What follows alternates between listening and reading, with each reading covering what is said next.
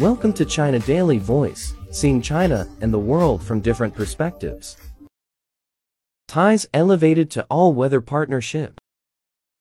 China and Venezuela elevated their ties to an all-weather strategic partnership on Wednesday, as the countries agreed to advance cooperation on the joint building of the Belt and Road, economy and trade, education, tourism, science and technology, health, aerospace, and civil aviation.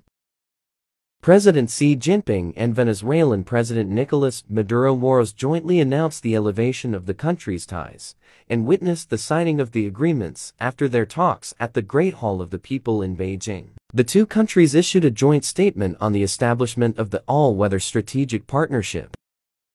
Maduro is making a week-long state visit to China at the invitation of President Xi. The visit, which runs through Thursday, marks his fifth trip to China as Venezuelan president. It also took him to Shenzhen, Guangdong province, as well as Shanghai and Shandong province.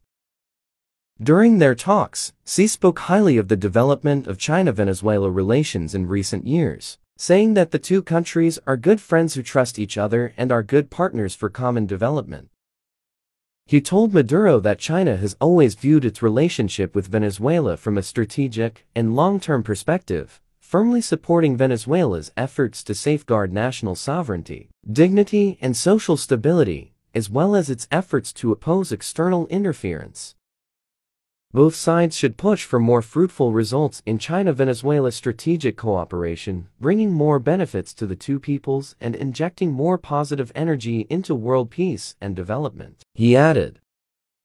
Xi briefed Maduro about China's reform and opening up, especially the construction of special economic zones. He noted that reform and opening up is an important instrument for China to catch up with the times in great strides and a crucial move in making China what it is today.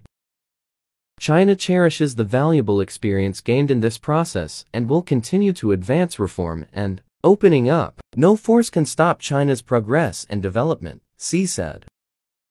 Noting that China supports Venezuela in establishing special economic zones, Xi said that the nation is ready to share relevant experiences to help advance Venezuela's development.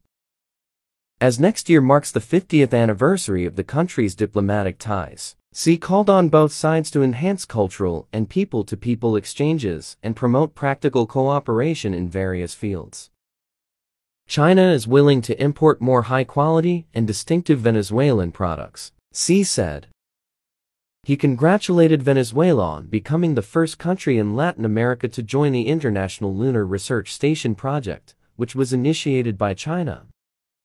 Both countries should closely cooperate in multilateral mechanisms such as the United Nations and the Group of 77 and China, and strengthen unity and cooperation with other developing countries to safeguard the purposes and principles of the UN Charter and the common interests of developing countries, Xi said highlighting that China attaches great importance to the development of China-Latin America relations. He said that the nation is willing to work with Venezuela and other countries in Latin America to promote overall cooperation between China and the region, and to jointly build a community with a shared future.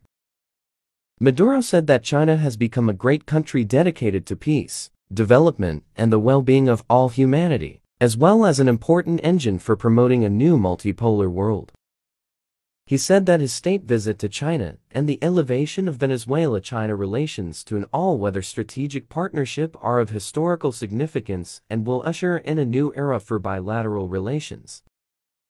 Venezuela actively supports the China proposed Belt and Road Initiative, as well as the Global Development Initiative, the Global Security Initiative, and the Global Civilization Initiative, Maduro said adding that his country is willing to closely communicate and cooperate with China within multilateral frameworks, such as the UN and the BRICS mechanism, to uphold multilateralism and the legitimate interests of developing countries. In the joint statement, Venezuela reaffirms its interest in joining BRICS, and China says it welcomes Venezuela's positive intention and supports efforts to achieve this goal. That's all for today.